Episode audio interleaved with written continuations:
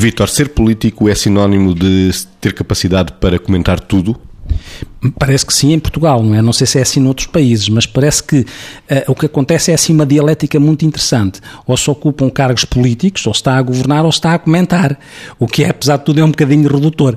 É, é como se, de alguma forma, uh, os políticos fossem uns os intelectuais da opinião. Eu não sei se necessariamente são as pessoas mais sabedoras, mas é verdade que são as pessoas chamadas a terreno ou a terreiro para comentar tudo e mais alguma coisa.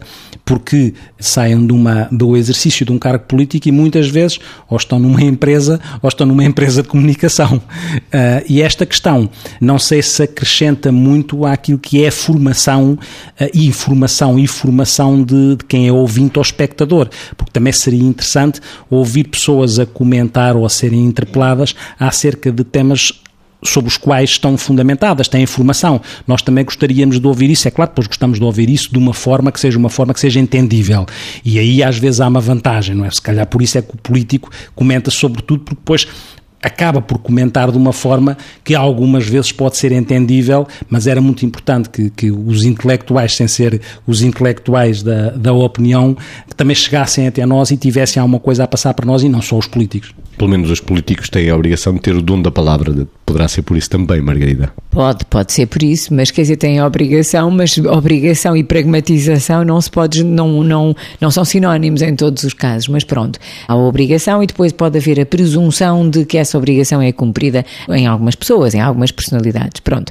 Quando nós atribuímos credibilidade à fonte, ou seja, quando à partida o comentador é uma fonte credível, nós ouvimos e essa opinião, naturalmente, tem mais impacto em nós do que de uma pessoa qualquer que nós não atribuímos credibilidade.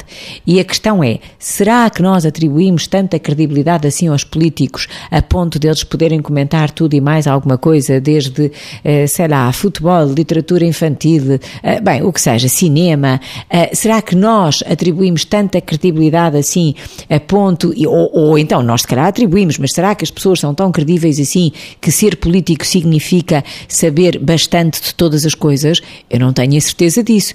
E, portanto, o que eu acho é que nós estamos aqui assim num tempo em que precisamos de começar a colocar cada macaco no seu galho. Ou, pelo menos, que nós todos tenhamos liberdade para podermos andar a saltitar de uns galhos para os outros, ou se quisermos, para os galhos uns dos outros, mas sem a presunção de que aquilo que vamos dizer é lei.